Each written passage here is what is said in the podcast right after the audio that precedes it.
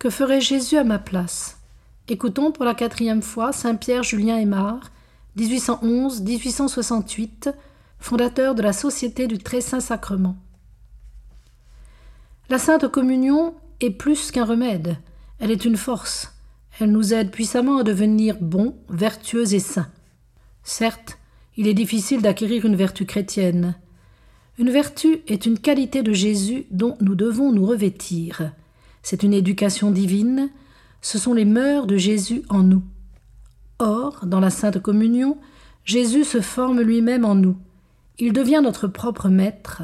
Il éveille, par les inspirations de son amour, la reconnaissance que nous lui devons, comme à notre bienfaiteur, le désir de lui ressembler, le pressentiment du bonheur qu'il y a à l'imiter et à vivre de sa propre vie. Que la vertu a de charme à l'école de la communion.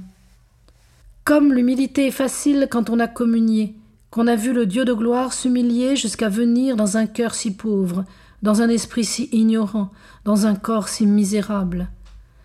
Comme la douceur est facile sous l'action de la bonté si tendre de Jésus, se donnant à nous dans la douceur de son cœur. Le chrétien est bien plus vite formé au cénacle qu'à toute autre école. C'est que, dans la communion, toutes les grâces agissent à la fois. Toutes les vertus du Sauveur se réfléchissent en notre âme sous l'action puissante de ce soleil divin qui est en nous, qui nous pénètre de sa lumière et de ses feux.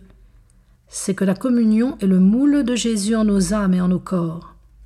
Entendez, en effet, cette parole de Jésus. Celui qui mange mon corps et boit mon sang demeure en moi et je demeure en lui. C'est donc une cohabitation de Jésus dans le communiant, du communiant en Jésus, une société de deux vies, une union ineffable d'amour, une même vie en deux personnes. Par la communion, nous entrons dans l'amour, dans le cœur de notre Seigneur. Nous prenons l'esprit de son amour, son propre sens, son propre jugement. La première grâce de la communion n'est-elle pas en effet une grâce de recueillement qui nous fait pénétrer en Jésus-Christ et communiquer avec lui d'une manière intime? Je dis intime. Celui qui ne communie pas ne connaît par la foi que le vêtement, que l'extérieur de notre Seigneur.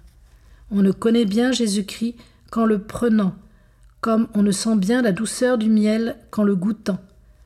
Alors on peut dire avec un grand saint Je connais davantage la vérité de Jésus-Christ, son existence, ses perfections, par une seule communion, que par tous les raisonnements possibles.